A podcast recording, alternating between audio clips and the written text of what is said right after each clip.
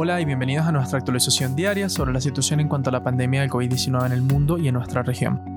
Esto es un podcast producido por Chronic y escrito por Héctor Villarroel. Yo soy Robinson Recalde, hoy es sábado 11 de abril.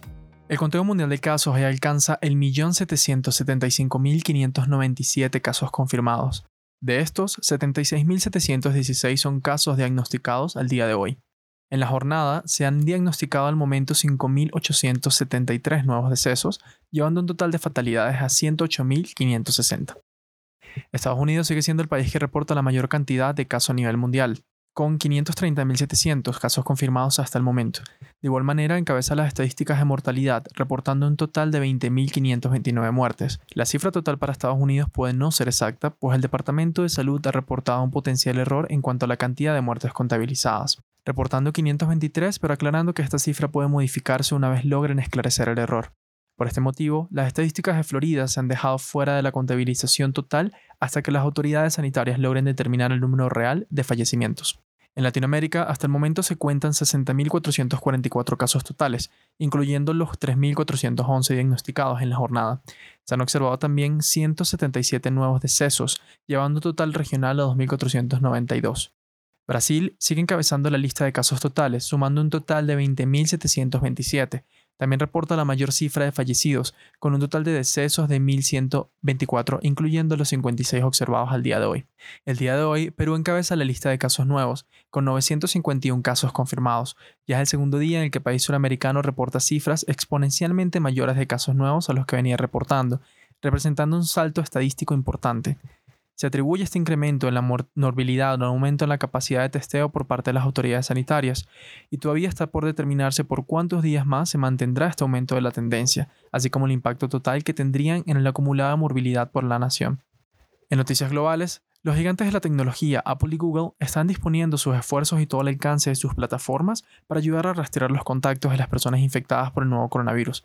Según reporta, habilitarían una nueva herramienta para los usuarios de Android y iOS que les permitiría rastrear a las personas con quienes hayan entrado en contacto y que podrían estar infectadas con el virus.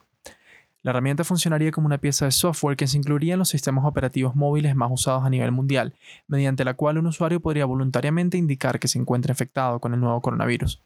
Luego, otros usuarios del mismo software podrían detectar los dispositivos que tienen cerca y se activaría una alerta informativa que indicaría si alguno de los dispositivos reconocidos en el entorno pertenece a una persona que voluntariamente haya compartido su estado epidemiológico. La herramienta se encuentra en desarrollo en estos momentos y, según reportan ambas compañías, estará disponible dentro de unos meses. Esta iniciativa representa una inesperada colaboración entre los dos rivales más importantes a nivel mundial en cuanto a sistemas operativos móviles, en una muestra de compromiso por parte de ambas firmas tecnológicas ayudar a disminuir el impacto de la enfermedad. Recordemos que tanto para Apple como para Google la crisis de la salud generada por la actual pandemia se convirtió también en una crisis económica, pues la suspensión obligatoria de muchas de sus actividades comerciales ha representado pérdidas en el orden de los millones de dólares para ambas compañías e incluso ha ocasionado que no puedan cumplir sus proyecciones para el año en curso. Tim Cook y Sundar Pichai, los ejecutivos en jefe de Apple y Google respectivamente, han señalado que las funcionalidades de esta nueva herramienta contribuirían a disminuir la diseminación de la enfermedad al poner en marcha una red robusta para el rastreo de las personas infectadas y sus contactos. Los expertos en salud pública han advertido que esta es una de las estrategias más importantes al principio de cualquier brote de una enfermedad nueva, Precisamente este tipo de controles epidemiológicos estrictos es lo que ha señalado como el factor que permitió la relativa contención de la enfermedad en países como Corea del Sur y Singapur, los cuales tienen tasas de morbilidad y mortalidad comparativamente menores a algunos países occidentales. El funcionamiento de esta nueva herramienta genera preocupaciones en seguridad y privacidad para algunos expertos, como lo señalaron algunos catedráticos asociados al Departamento de Enfermedades Infecciosas de la Universidad de California en San Francisco. Sin embargo, los líderes de ambas compañías han asegurado que las funciones de esta nueva tecnología están orientadas con la privacidad y seguridad de sus usuarios como primera prioridad. Aparte de que la recolección de datos sería completamente voluntaria, la divulgación de los mismos no incluiría información personal de cada usuario, sino más bien una representación visual de los contactos y el potencial riesgo que podrían representar.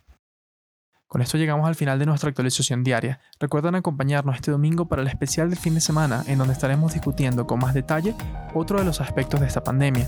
Recuerden protegerse ustedes y a sus familias. Les hablo Robinson Recalde. Hasta mañana.